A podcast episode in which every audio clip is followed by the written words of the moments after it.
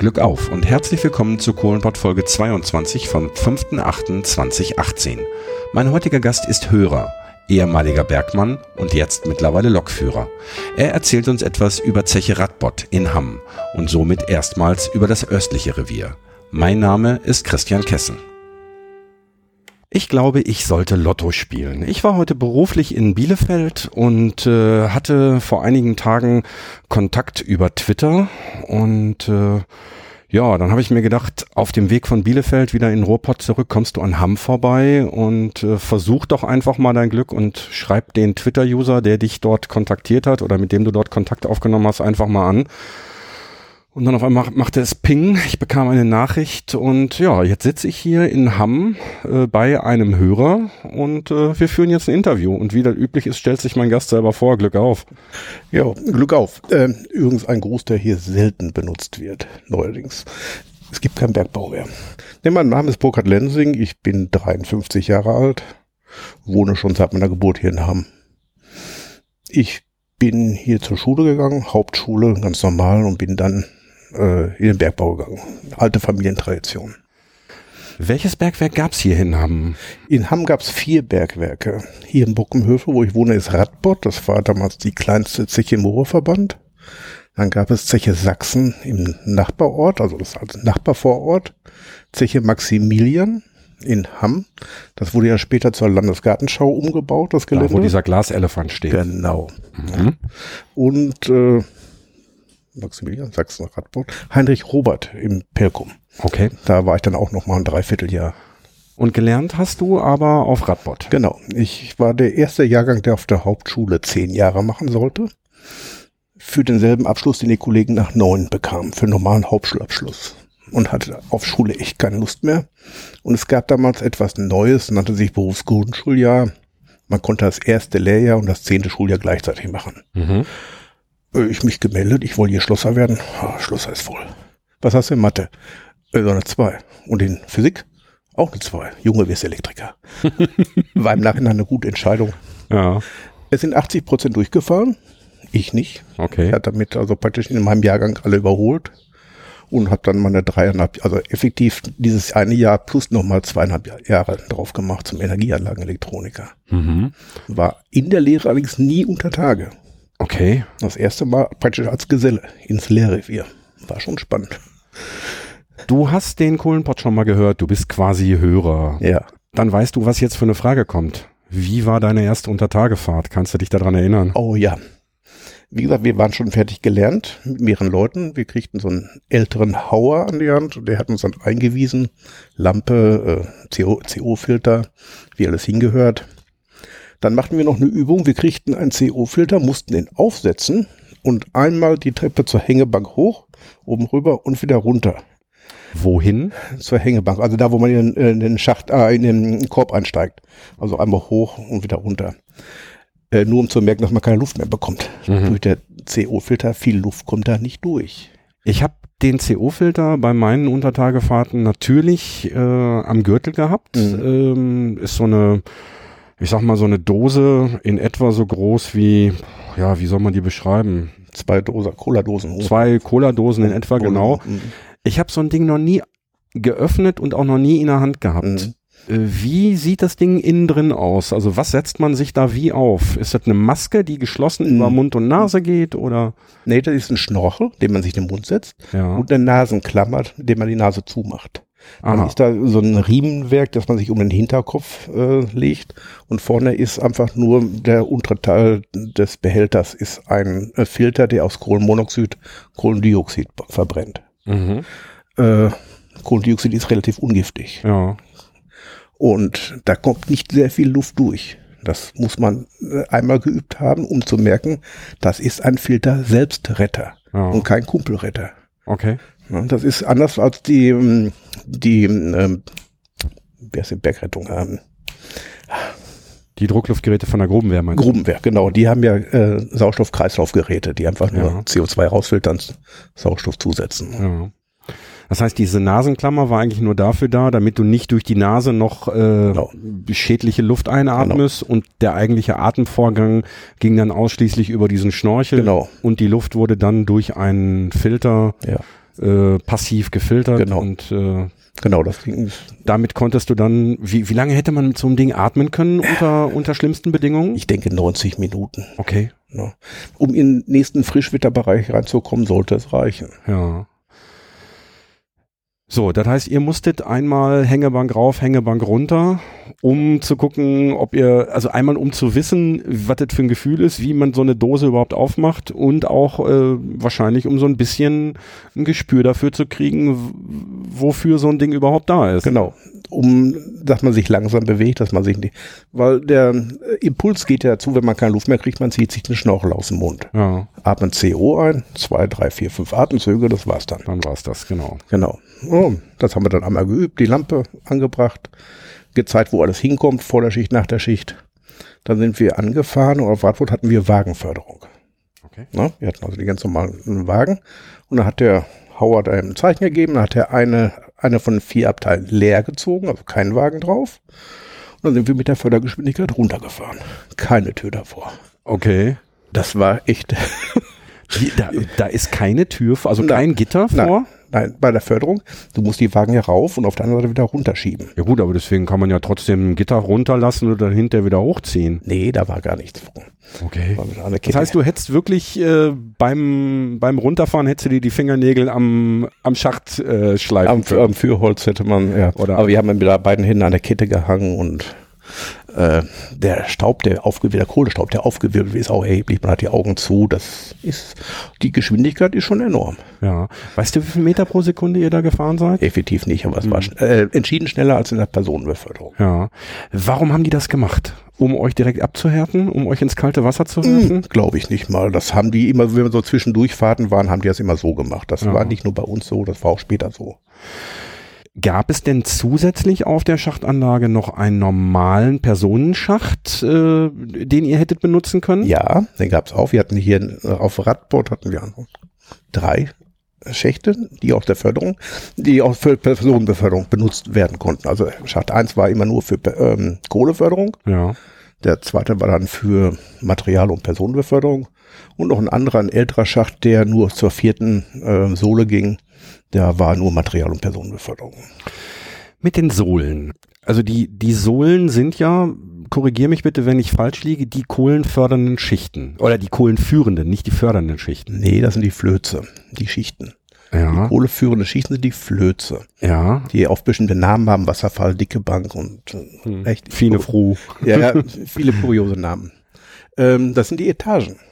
Ja, aber gut, die Etagen äh, richten sich doch dann. Nee, stimmt. Es gibt ja wesentlich mehr Flöze, Genau. als es Sohlen gibt. Genau. Ähm, aber wo, wodurch wird eine Sohle definiert? Ähm, durch einen Füllort, also man, man kommt ähm, am Schacht runter und man ist ähm, an einem, bei uns nannte das Füllort, wo die Wagen äh, gemenscht wurden, wo die Wagen auf die Körbe geschoben wurden. Und das erste, was man denkt, boah, ist das groß hier. Hm. Richtig hoch groß. Hat, glaube ich, auch einer in deiner Folge auch mal erzählt. Das erste, was er dachte, boah. Ja, Riesenhalle, ne? Riesenhalle. Das ist Bergbauklasse. Ja. Ja, und dann ging das irgendwo um die Ecken. Also der Schachtbereich selber war für mich immer so eine Sache mit sieben Siegeln. Da ich, hätte ich mich verlaufen können. Ja. Weil da so viele Querschläge kreuz und quer oben und unten runtergingen. Irgendwann ist man dann zum Zug gegangen, zum Personenzug. Nächste Überraschung, da steht 12p. Äh, Hauer, was heißt hier 12p? Ja, 12 Personen. Da passen zwölf Personen rein. Nie im Leben. Doch, passen rein, aber man hätte den umkippen können, die wären auch nicht mehr rausgefahren. Äh, wie groß ist so ein Ding? Kannst du das? Sechs Meter lang, schätzungsweise. Ja. Und dann zwei Leute nebeneinander oder drei? Oder? Nee. Also es war erheblich eng. Das sind ja alles, alles Männer. Man, jeder hat Werkzeug dabei, den Filter dabei, die, die, den dicken Akku dabei. Man saß also wirklich auf Pressung. Okay. Da war nicht mehr viel Luft drin. Ja, als wir letztes Jahr unter Tage waren, haben wir, glaube ich, zu viert in einem, in einem so einem Ding gesessen. Also ich konnte die Beine bequem ausstrecken. Das war alles äh, recht easy. Nee, das war da überhaupt nicht so. Ja, du bist ein Bär, ne? Ja. Also, du, äh, Ja, aber Bergleute sind selten zierliche kleine Leute. Ne? Das stimmt. Ja. Ja, und dann kamt ihr, kamt ihr unten an. Ja. Äh, Dann wurde ein bisschen hier was gezeigt. Hier ist die Werkstatt für Lokomotiven. Da geht's zum, äh, zum Zughaltestation und da sind wir dann eingestiegen, dann mit der E-Lok dann weitergefahren bis Oh, das war ja Untertage hier auf Radbot relativ kurze Entfernungen. Äh, ganz, ich muss ganz kurz einhaken. Du hast gesagt E-Lok äh, mit Fahrrad oder Nee, mit mit Batter- Akkubetrieb? Ba- Batteriebetrieb. Oder Batteriebetrieben, okay. Ja, wir hatten die Batteriebetrieben und wir hatten einen Dieselbetrieben. Mhm. Also meistens waren mit Akkus. Und dann sind wir da ausgestiegen. Also dazu, da war auch die große Schlosserwerkstatt in so einem Querschlag. Das war das erste Mal, dass es da große Werkstätten, dass ich die gesehen hatte. Mhm. War über Tage, klar, kannte man eine Schlosserwerkstatt, aber das erste Mal unter Tage, boah, die haben eine eigene Werkstatt hier. Und auch die Elektrikerwerkstatt wurde uns mal gezeigt, war auch relativ groß. Und was mich da so, sofort wunderte, wie groß die Schlösser sind. Die hatten riesen Schlösser überall davor genagelt. Ich habe später gemerkt, wofür. An den, an den Werkzeugkisten und an, An den Schränken, an und allem, an den Türen und Alles, was man bewegen konnte, war abgeschlossen. warum? Es wurde alles geklaut. Alles gnadenlos. Beliebt waren Eintonner, also die Kettenzüge, Eintonner Kettenzüge, die waren schön klein, kompakt. Kann man zu Hause in der Werkstatt super gebrauchen. Waren übergeklaut. Konnte man nirgendwo liegen lassen, auch nicht mal fünf Minuten irgendwo liegen lassen, wurde sofort geklaut. Das Elektriker- oder Schlosserwerkzeug wurde alles geklaut. Ne? Okay. Da wurden die Kisten aufgebrochen. Über Wochenende. Wenn die Jani ähm, die hatten in der Kiste einen kreisrunden Einschnitt Ja. und da innen drin war das Schloss, ein Vorhängeschloss angebracht, damit man von außen mit dem Bolzenschneider das Schloss nicht knacken konnte. Die Scharniere war nicht außen, die von der, vom Scharnier, die waren innen. Damit die keiner aufflexen konnte. Genau. Ja, flexen nicht, aber mit Oder, oder, Abbauhammer. oder mit dem Abbauhammer. Genau. Na, solche Sachen. Das hat mich gewundert. Aber hinterher hast du verstanden, Ja, ja. warum. Ja. Ja. Es wurde halt viel geklaut. Ja, dann sind wir weitergelaufen. Viel zu Fuß gelaufen auf Radbot. Und das wurde dann immer dunkler. Man hat zum ersten Mal Kohle auf dem Förderband gesehen. War schon mal faszinierend. Und irgendwann wurde es auch laut. Dann hat er gesagt, was ist ein Panzer? Was ist ein Brecher? Habe ich ja vorher noch nie von gehört. Gehört schon. Noch nie gesehen. So muss man sagen. Die Verwandtschaft hat schon mal erzählt, was ist ein Panzer? Gesehen hatte ich noch nie einen. Über Tage auch nicht? Also zu, zu ähm, Nee, eher nicht. Äh, Okay. Als Elektriker äh, hast du da eher nicht mit zu tun. ja. Äh, ja, und dann guckt man in so ein kleines Loch rein. Was ist das denn? Ja, da kommt die Kohle raus, Jungs. Äh, die Flötshöhe war ein Meter. Wow. Ne, mit Ausbau. Da konnte man auf allen vier nicht mehr reinkrabbeln. Da war niedrigste Gangart angesagt. Und das mit meiner Statur fand ich nicht lustig. Ja, dann sind wir mal durchgekrabbelt. Ich leide nicht an Platzangst, das muss ich ja zusagen. Höhenangst ja, Platzangst nicht, aber da hätte man es kriegen können. Da ist man öfter mal festgehangen, irgendwo mit dem Filter festgesetzt oder mit dem Gürtel. Kann passieren, sowas. Ne? Ja. Das heißt, ihr habt auf der, auf der ersten Grubenfahrt haben die euch richtig Ja, das das, war, tief, das Tiefschwatte gezeigt. das war das Lehrrevier. Ja. Da haben wir uns sofort reingebracht in das Ja. tiefste Loch. Da sind wir dann einen Monat äh, rumgelaufen. Nicht nur jetzt in dem Flöz, weil die auch Förderung hatten. Da woll- konnten die uns eigentlich gar nicht gebrauchen. Dann Ja. haben die uns eben das, das Schippen beigebracht und äh, wie man einen Kretzer bedient und allgemein ein bisschen Bergbau, das Bergwerk ein bisschen näher gebracht. Und nach einem Monat waren wir dann im Elektrorevier. Da sind wir dann mit einem Elektriker mitgelaufen. Das heißt, im ersten Monat habt ihr hauptsächlich bergmännische Genau. Tätigkeiten gemacht, Genau. damit ihr euch mal ein bisschen dran gewöhnen Mhm. könnt, damit ihr auch wisst, äh, für wen ihr dort eure elektrischen Tätigkeiten macht, Ja, wie so ein Bergwerk wie funktioniert. so ein Bergwerk funktioniert. Äh, und dann ging's an den eigentlichen Beruf dran. Ja, obwohl man sagen muss, mit der dreieinhalbjährigen Lehre ist man für Untertage überhaupt nicht ausgebildet. Man ist für Übertage ausgebildet, aber nicht für Untertage, weil die Technik ist komplett eine andere.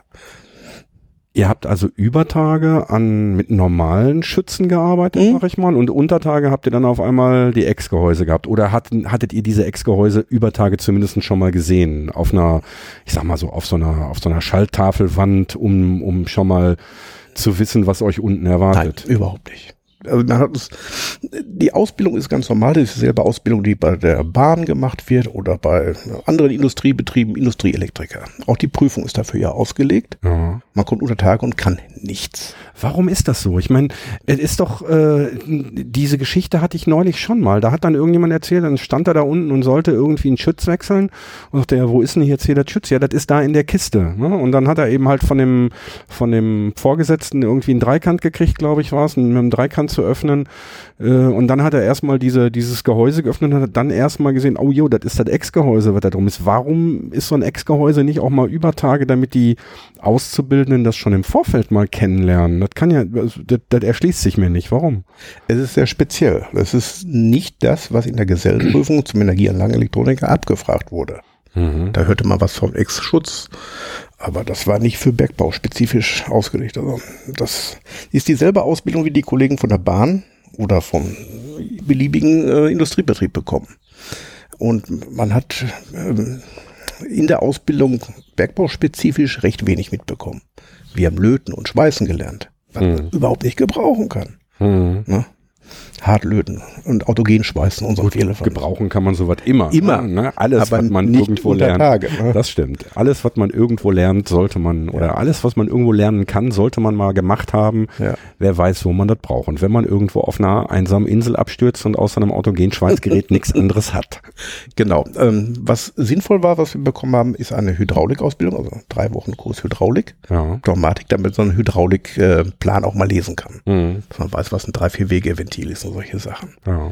Und was wir, wir bekamen eine Einweisung in Bandfahren. Also Fahrung, Bewegung unter Tage ist Fahren, auch wenn man zu Fuß geht. Und das auf dem Gummiband, das muss man mal geübt haben. Bei niedriger Geschwindigkeit aufsteigen, absteigen. Also dafür gab es dann über Tage so ein, ich sag mal, so eine Probestrecke, genau. wo man 100, dann 100 Meter okay. aufsteigen, hinlegen und dann hinten wieder absteigen. Das hat man nachher unter Tage auch da eher gemacht, wo es nicht unbedingt erlaubt war. Ne? Na, das kann ich mir ja gar nicht vorstellen. Nee, da wurden da so aus Ütungstein so improvisierte Abstiegsstellen gebastelt und so etwas, war saugefährlich. Ah. Ähm, was muss man beachten bei der Bandfahrung? Also außer, dass man den Kopf einzieht, damit man nicht vor irgendein Bandgestänge kloppt, was irgendwo äh, oben drüber hängt. Ja, aufsteigen ist recht unproblematisch. Sich hinlegen, nicht einschlafen, ganz wichtig, nicht einschlafen. Auch nach einer langen Schicht nicht, das kann echt gefährlich werden. Und das Absteigen ist das Interessante, äh, dass man das Bein, das man auf dem Band lässt, schnell nach vorne bewegt. Damit bewegt man sich körperlich rückwärts und passt sich der Geschwindigkeit des stehenden Abstiegsplattform an. Das ist nachher so ein kleiner Trick, da hat man relativ schnell draus. Äh, man hat zwar fünf Meter Auslauf, und wenn man mal mit dem Bandgeschwindigkeit ankommt und das nicht weiß, dann braucht man die fünf Meter auch. Und eventuell mhm. ist am Ende eine Treppe. Die braucht man dann eventuell auch noch. Ja. Na, und die, die geht man dann nicht so runter, wie man, wie man genau. so runtergehen sollte, wenn man nicht ja. aufpasst, sondern man stolpert sie dann. Ja. Und ja. wir hatten auf Radbord einen Gesteinsberg.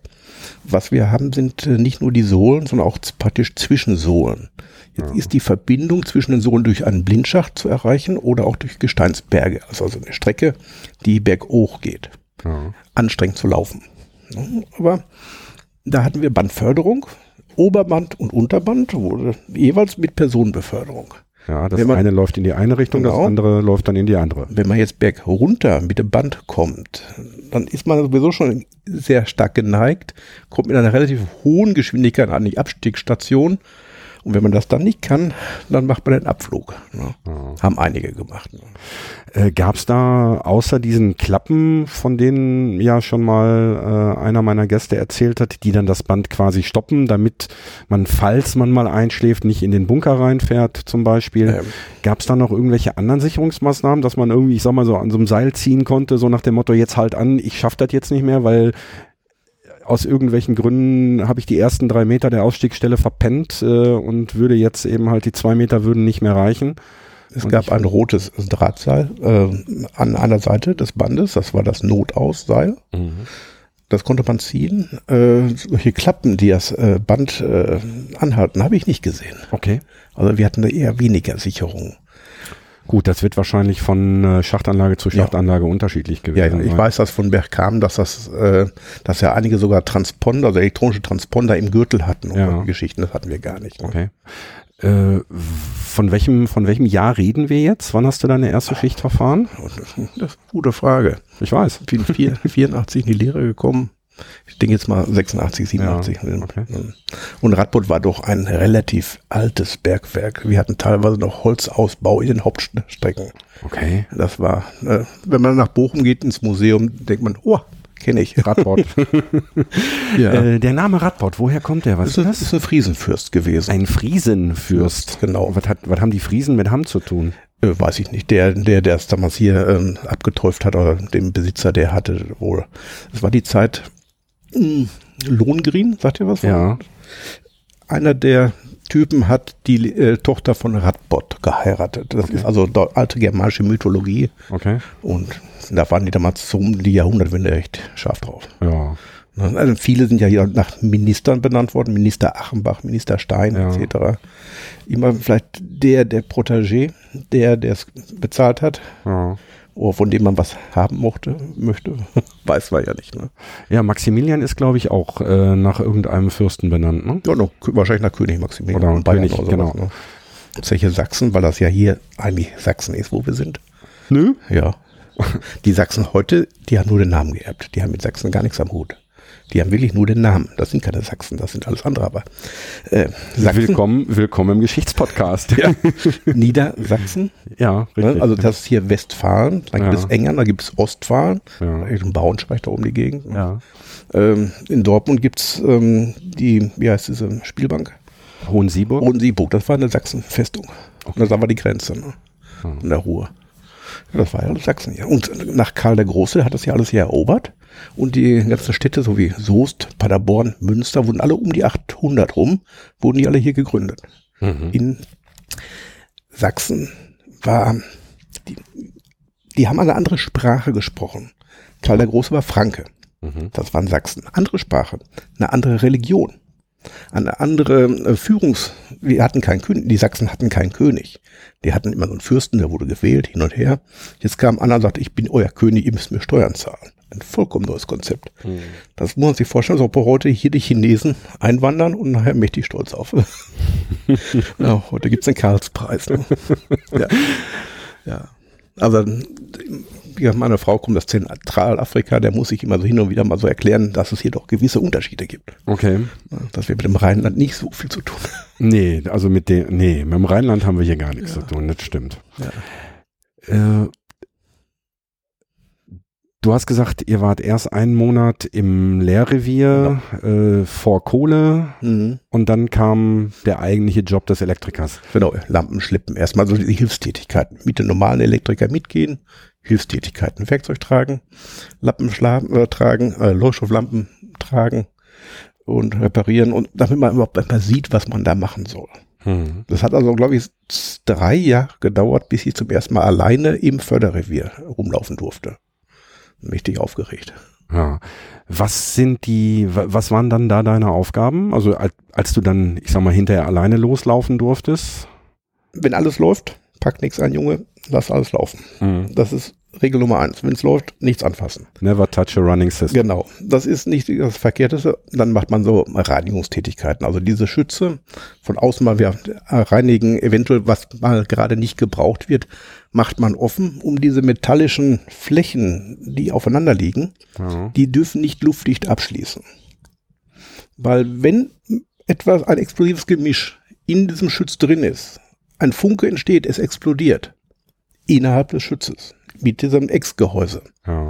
soll die Explosionsflamme, äh, muss nach außen entweichen können, wird aber am Gehäuse so weit gekühlt, dass sie außerhalb nicht mehr zündfähig ist. Mhm. Deswegen dürfen diese Flächen, müssen die äh, rostfrei sein und dürfen auch nicht gefettet sein, weil dann wäre es ja luftdicht. Ja. Es muss also praktisch ein kleiner Luftspalt entstehen. Was würde passieren, wenn das Ding komplett dicht wäre äh, und die Flamme nicht nach außen schlagen würde? Das wird wahrscheinlich Platzen. zerbersten, ne? Genau, wird zerbersten. Okay. Das haben wir Gott sei Dank nie erlebt. Also man wird relativ sch schnell darauf eingenordet, dass Gas böse ist. Und Mhm. zwar egal welches Gas.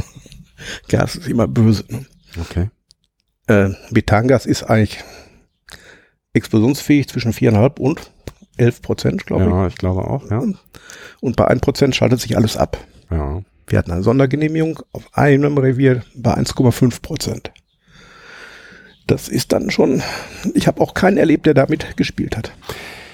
Ähm, ich habe überhaupt keine Idee, wie schnell ähm, von dieser Schwelle, ich sag mal 1% oder von mir aus auch 1,5% bis zum explosionsfähigen äh, Prozentsatz von 4,5 Prozent, wie schnell das passieren kann. Also hast, hast du irgendwie eine, hast du irgendwie eine Idee, hast du irgendwelche Informationen?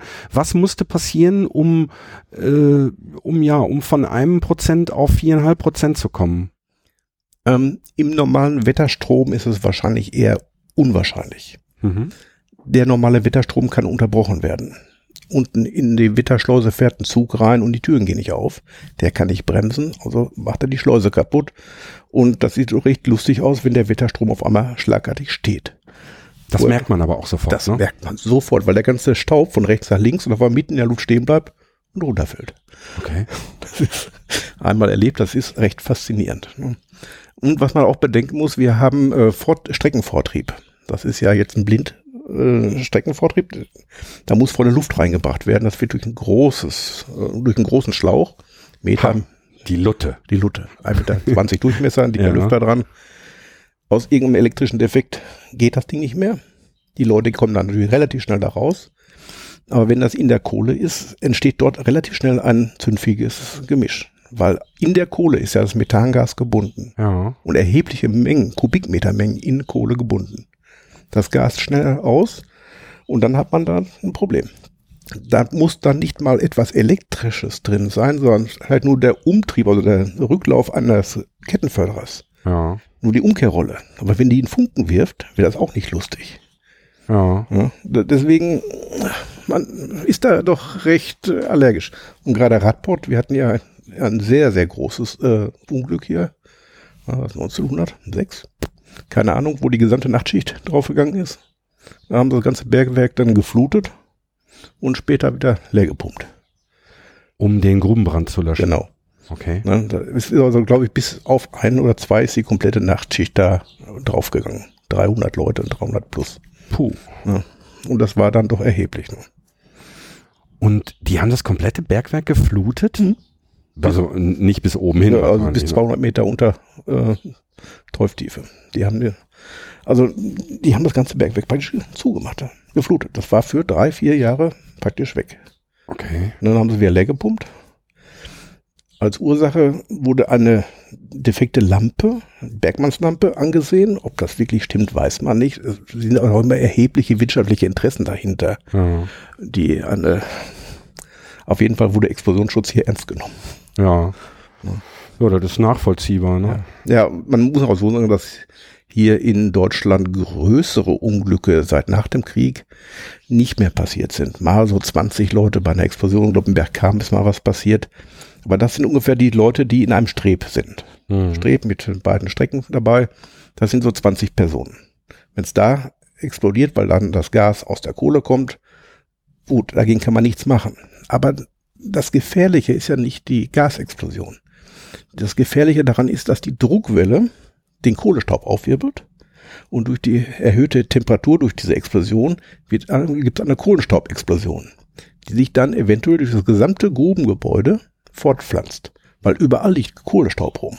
Der wird aufgewirbelt durch Druckwelle, dann kommt die Flamme und bumm, geht das weiter. Mhm. deswegen hat man diese Explosionssperren. Was hast du schon gesehen, diese ja, diese, diese Kübel, die oben auf genau. den, äh, auf den, ja, da sind im Grunde genommen oben äh, unter, unterhalb des Hangenden, also mhm. unterhalb der Decke, ja. sind, äh, ja, ich sag mal, Bohlen oder Träger ja. und auf denen stehen ganz dünnwandige Sprödes Plastik? Sprödes Plastik, genau. So, also sind, ja, so, ich sag mal so vom, vom, äh, von der Größe her wie so ein eckiger Maurerkübel. Mhm, genau. Die sind mit Wasser gefüllt. Mhm, Deckel drauf. Deckel drauf. Und ähm, die, ja, die sind, glaube ich, sogar ja, also schwarz, aber trotzdem sind, sind so Gucklöcher drin. Mhm. So kenne ich sie zumindest, mhm. so rautenförmig angeordnet. Damit du weißt den Wasserstand. Genau, damit mhm. du den Wasserstand siehst und Wieder die, kontrolliert. die platzen dann quasi bei der, mhm. bei einer, durch, durch die Druckwelle. Druckwelle. Und dann äh, kommt so ein Wasserschleier und genau. verhindert damit das Fortsetzen der Explosion. Erstens ne? wird der Kohlestaub gebunden, zweitens ja. wird die Explosionshitze äh, abgekühlt, ja. dass es nicht mehr zündfähig ist. Hm. Und das soll sogar funktionieren. Früher wurde das mal gemacht. Da gab es Bretter, wo äh, Gesteinsstaub drauf lag nur. Ja. Und selbe Wirkung. Der Gesteinsstaub verdünnt ähm, den Kohlestaub. Damit ist das nicht mehr zündfähig. Aber das Wasser soll wohl besser funktionieren. Da gibt's irgendwie so eine Geschichte, ich weiß nicht mehr genau, wann das war, aber das war schon so innerhalb der Kohlekrise, irgendwann in den 80ern wahrscheinlich. Da ist dann irgendein Minister äh, eingefahren auf irgendeiner Zeche, ich meine in Lünen oder das kann durchaus sogar Hamm gewesen sein, der dann äh, nach der nach der Grubenfahrt äh, gesagt hat, also er würde sich dafür einsetzen, äh, dass da mal ein bisschen von dem Staub und von dem Dreck unten rauskäme, wo dann der äh, entsprechende Mensch von der Zeche daneben gestanden und gesagt, pass mal auf, mein Freund, du willst hier unsere Lebensversicherung raushauen. das Zeug liegt da absichtlich drauf. Ja, äh, so ungefähr, das ja. War, das war genau so ein Ding. Ne? Ja. Da war also irgendein großkopferter Politiker, der meinte, er, er müsste da mal irgendwie dafür sorgen, dass der Staub da unten entfernt wird. Und in Wirklichkeit äh, hat er da von der Explosionssperre gesprochen. Genau. Man muss auch bedenken, dass der Bergbau, der, der Steinkohlebergbau unter Tage, der ja in England begonnen hat, früher mit vielen Kindern und dass wir eine sehr lange Geschichte hatten und der auch sehr stark äh, industrialisiert wurde, sehr stark äh, mechanisiert wurde, weil Leute kosten Geld. Also mein Großvater erzählte mir früher noch, dass sie hinten äh, den toten Mann oder den alten Mann zumauern mussten und dabei gefuscht haben, weil das brachte ja kein Geld. Mhm. Wenn der vorne Kohle macht, das bringt Geld. Wenn der hinten mauern muss, bringt das kein Geld. Äh, dann die Geschichten, hier diese sehr gute Fernsehserie Rote Erde. Ja. Da kann man sofort meine Verwandtschaft live. Hat aber keiner von deinen Verwandten mitgewirkt. Nein, aber das ist meine Verwandtschaft praktisch, Ja. ne, die aus Polen kommen und dann hier Bergwerk machen. ne. Das ist damals genau so gelaufen. Dann mit Zechen, Siedlungen und jeder hat so ein kleines Schwein hinterm Haus und Oma hat Schnaps gebrannt und solche Geschichten. Mhm. Ne. Das ist das, was ich so als Kind auch noch erlebt habe. Äh, auch Die, Tauben. Schnapp, die schnapsbrennende Oma. ähm, auch das mit den Tauben. Mein Großvater hat Tauben gezüchtet und so. Das war für mich vollkommen normal. Ah, Ne, wenn man heute Leute fragt, was ist da hier so eine Taubenuhr?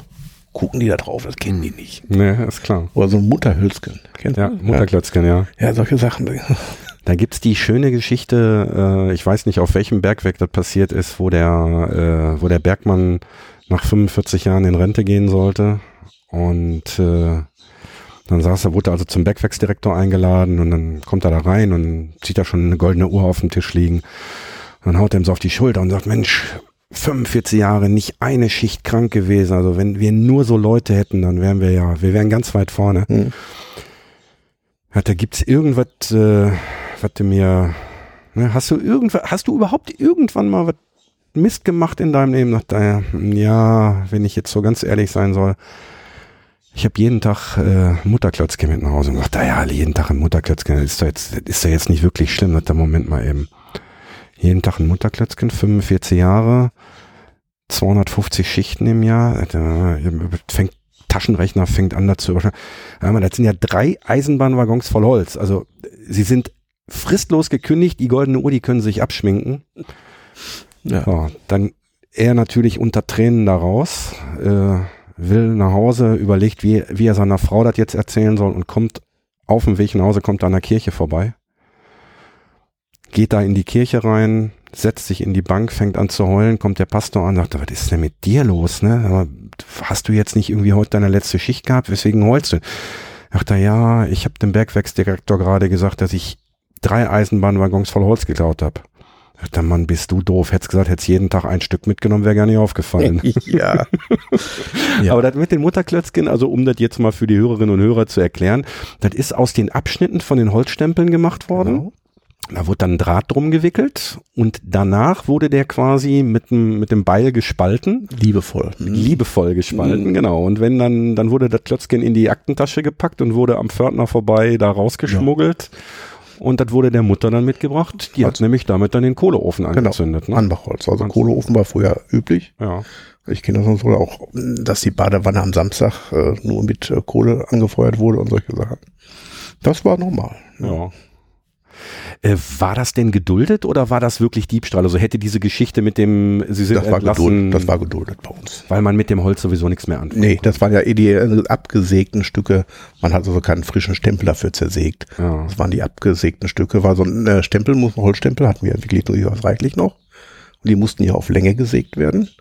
Und zwar ein bisschen kleiner als, es, als die Höhe, die man braucht. Und dann unten mit zwei Keilen wurden die ja unterkeilt, dass die dann die Höhe genau passten. Hm. Und äh, Radbot war noch ein bisschen handwerkliche Zeche. Ich kenne das auch auf Heinrich Robert.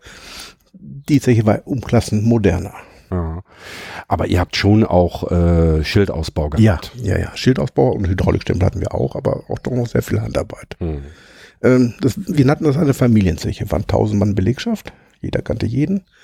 Wenn da irgendwas passiert ist, weil so ein Gummiband gerissen ist, dann hat man nicht lange gefragt. Man hat sich die, praktisch die Nähmaschine dafür geholt. Das war so eine mechanische, wo man das Band mit Starkklammern klammern konnte und dann wieder zusammennähen konnte. Das hat man eben selber gemacht. Man hat das vielleicht mal ein, zwei Mal als Handlanger zugesehen und dann hat man das eventuell auch mal selber gemacht. Auf Heinrich Robert haben alle mit der Lampe gestanden, zugeguckt und gewartet, da kommt eine Kolonne vom Schacht. Die machen das. Hm. Wir gucken hier nur zu. Das war ein Unterschied.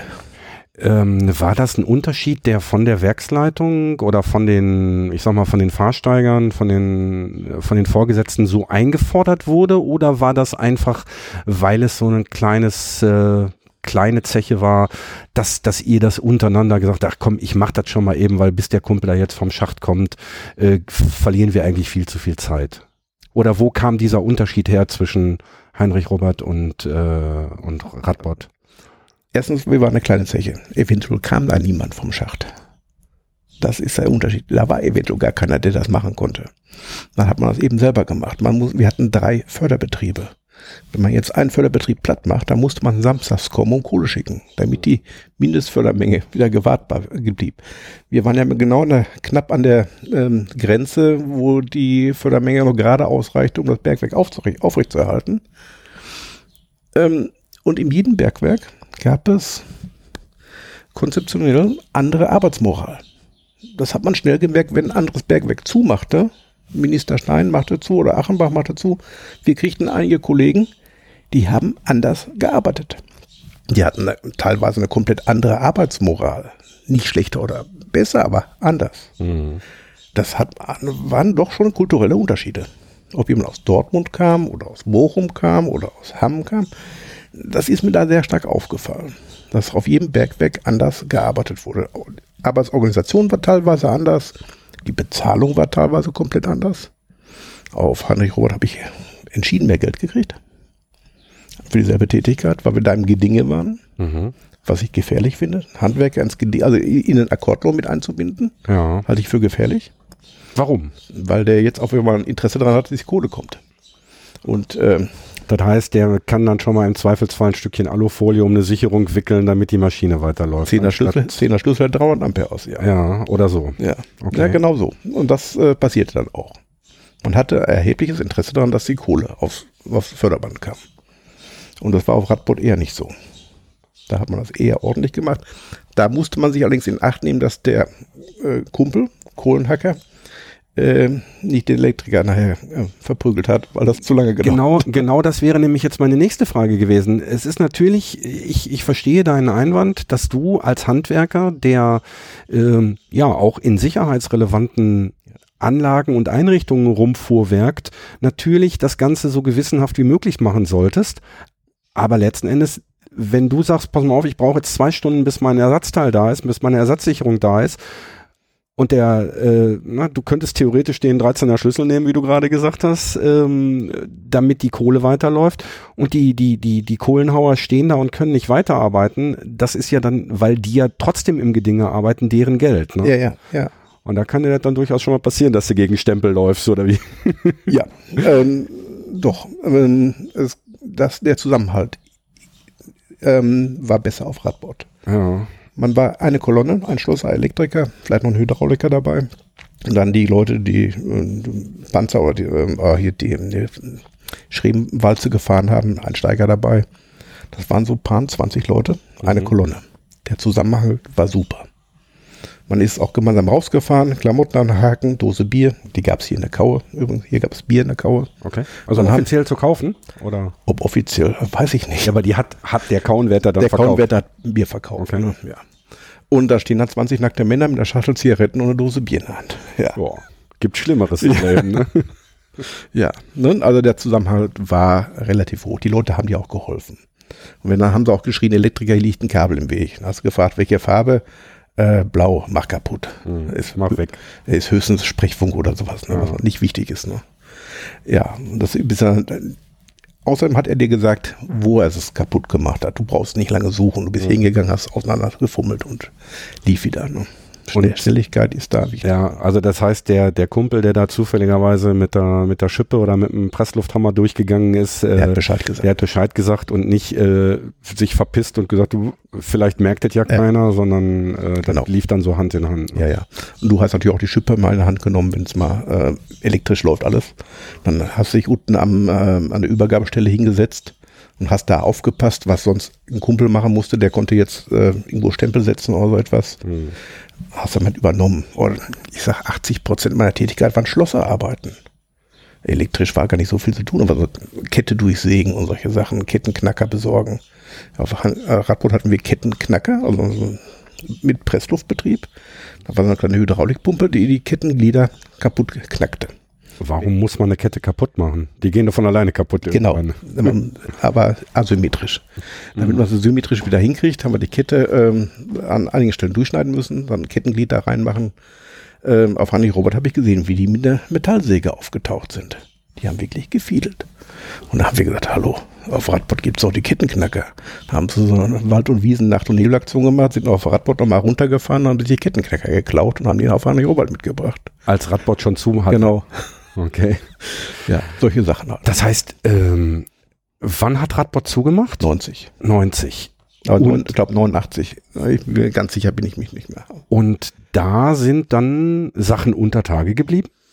Also ist nicht komplett geraubt worden? Weil ich Ähm, sag mal, so ein Kettenknacker, äh, so groß kann der ja nicht sein, dass nee. man den nicht mal eben mit nach oben nimmt. Nee, den kann man mit zwei Mann tragen, das ist nicht das Problem. Aber irgendwann bei der letzten Förderschicht, da sind die Leute rüber nach Handy Robert gekommen. Dann war der Radboot noch nicht ganz ausgeraubt. Da waren natürlich auch noch eine Restbesatzung da, die dann äh, Raubrevier gemacht hat und Wasserhaltung nachher instand gesetzt haben und solche Geschichten. Aber dann ist man nochmal rübergefahren, hat Sachen geholt, die man noch gebrauchen kann. Hm. Die da nicht mehr, auf Radboot nicht mehr gebraucht wurden. Äh, Raubrevier ist auch so eine eigene Geschichte für sich. Das sind auch ein gewisser Menschenschlag, hm, muss man für geboren sein. Warum? Äh, weil die alles ein bisschen ähm, drastisch sehen. Also da wird geraubt. Das Raubrevier hat da echt äh, den Namen verdient. Also die Nachfolger der Raubritter. Ja, die setzen also wirklich alles. Es geht ja um nichts mehr. Die machen alles kaputt. Ne, da wird äh, auch mal eine 1000 Volt Leitung, auch wenn da noch Spannung drauf ist, äh, dann kommst du hin, wieso haben wir keinen Strom mehr? Dann haben sie die Leitung schon geraubt, in 5 Meter Stücke geschnitten und schon im Transportcontainer verladen. Aber das funkt doch, oder nicht? Einmal, ja, aber dann nicht mehr. Ja, solche Geschichten. Da kommst du hin und du hast keine Stromversorgung mehr und dein Kabel liegt da in kleine Stücke geschnitten äh, im Transportcontainer. Da wird natürlich auch kein neues mehr gelegt, ne? aber Aber das müssen die doch auch wissen. Ich meine, wenn die dann da hinten Ja. noch weiter rauben müssen und dann Sollten. einmal kein Licht mehr haben, Sollten. äh, sollten. Ähm, ja, ich sag mal so. Der Bergbau hat äh, eine schöne Funktion gehabt im Ruhrgebiet. Er hat auch Leuten, die wieder lesen und schreiben konnten, eine Arbeit gegeben, mit der sie eine vierköpfige Familie gut ernähren konnten. mhm, Diese Tätigkeiten sind heute nicht mehr da. das stimmt. Die Menschen aber noch. Ja. Auch die nicht lesen und schreiben können. Nur heute, ja, wie kriegst die Lohn und Brot? Das ist ein Riesenproblem, das merkt man im Ruhrgebiet. Das ist ja, ja, am schönsten ist das Ruhrgebiet im November.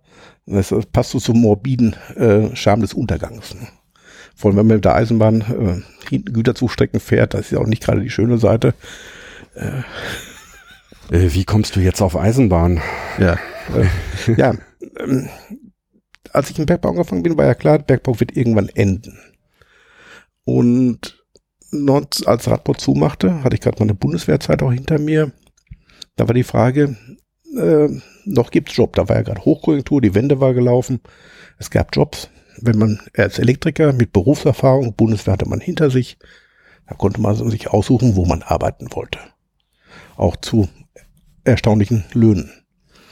Und äh, der Bergbau, da haben sie schon gesagt, ja, wir können euch umschulen als Krankenschwester oder solche Geschichten. Krankenpfleger Ja, ja, ja. Krankenpfleger. Und da ist nicht gerade wesensverwandt die Tätigkeit. Ne? Ja, das stimmt. Und da mein Vater Lokführer war, ich das eigentlich nicht werden wollte. Aber Moment mal, dein Vater war doch auf, auf, auf der Zeche. nein, nein, nein, man, Nee, der Opa war auf der Opa, Zeche. Okay. On Onkel, alles andere. Nur mein Vater ist äh, westfälischer Bauernzweig. Äh, mutterlicherseits ist es eben polnische äh, Zechenarbeiter. okay. Und ähm, ja, und ich wollte nie Lokführer werden, aber die suchten gerade Lokführer. Und man wurde Beamter auf Lebenszeit. Aha. Wo man sich ja in einem Alter ist, wo man sich auch langsam mal Gedanken macht, über die Zukunft macht und warum nicht? Ja, und mit dem Wissen, dass der Pütt äh, definitiv nicht mehr bis zur Rente reichen würde. Genau. Äh, hätte gereicht. Oder, ja gut, äh, oder hätte eventuell nicht reichen können. Ja, mit, äh, dann habe ich mir gedacht, lieber jetzt eine andere Tätigkeit anfangen, als nachher einer von 50.000 mit der schwarzen Fahne vom Arbeitsamt. Ja. Weil diese Chance bestand ja. Mhm. Man wusste ja nicht, Nö, zu dem ist ja eine reine politische Entscheidung, hat ja nichts mit äh, Wirtschaftlichkeit zu tun. Denn Radbord sollte ja erheblich erweitert werden. Wir haben ja hier von Radbord Richtung Norden eine Strecke neu aufgefahren, ich glaube sieben Kilometer, zwei neue Schächte abgetäuft und als wir das fertig hatten, haben wir Zeche zugemacht. Das heißt, da sind zwei Schächte abgeteuft worden, die im Grunde genommen nie, äh, nie zur Kohleförderung genutzt worden Genau. sind. Genau. Es sollte hier praktisch in äh, wir sagen hier dazu Bauernschaft, also eher Münster in der bäuerliche Umgebung. Da sollte praktisch noch ein Werk aufgemacht werden, keine Förderung, sondern einfach nur ähm, Werkstätten, Ja. Personalanfahrt und solche Geschichten.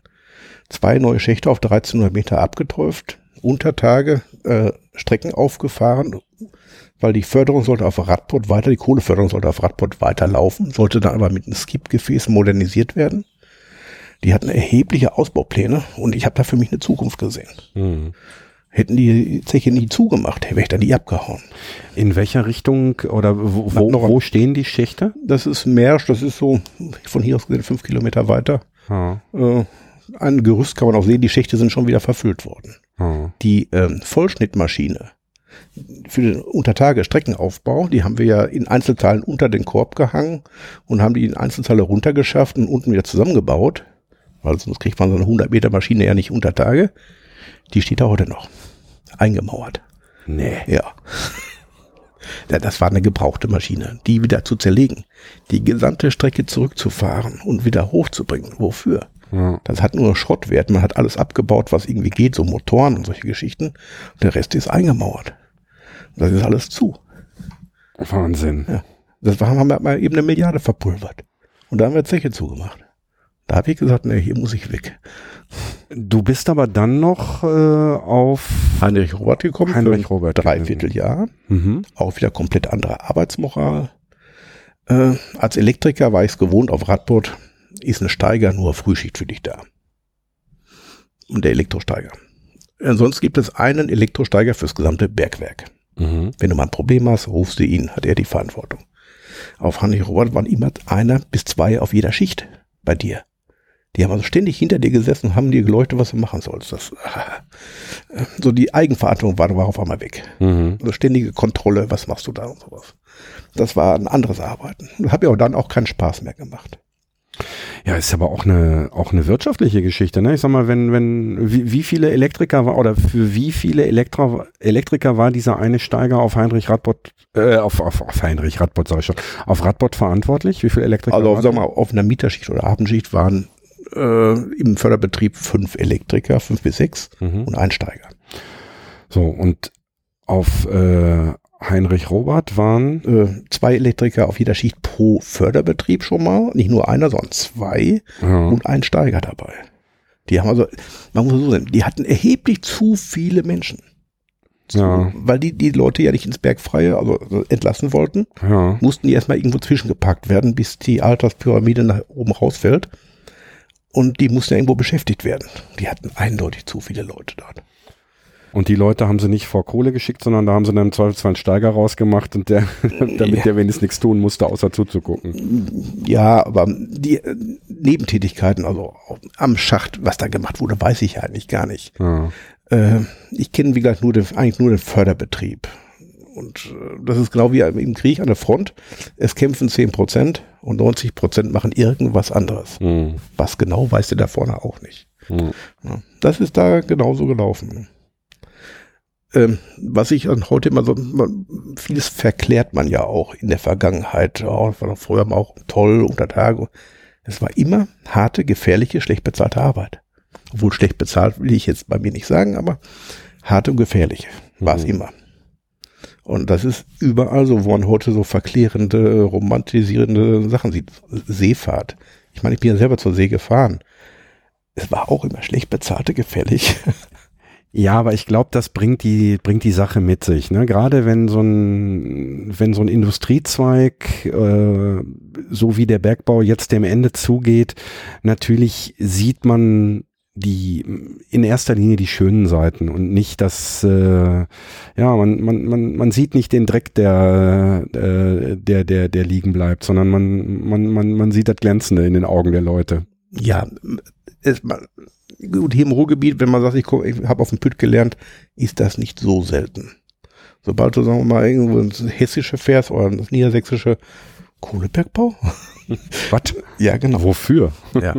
Äh, es ist doch noch ein relativ geringer Prozentsatz der Bevölkerung, der mit heute noch überhaupt noch zu tun hatte.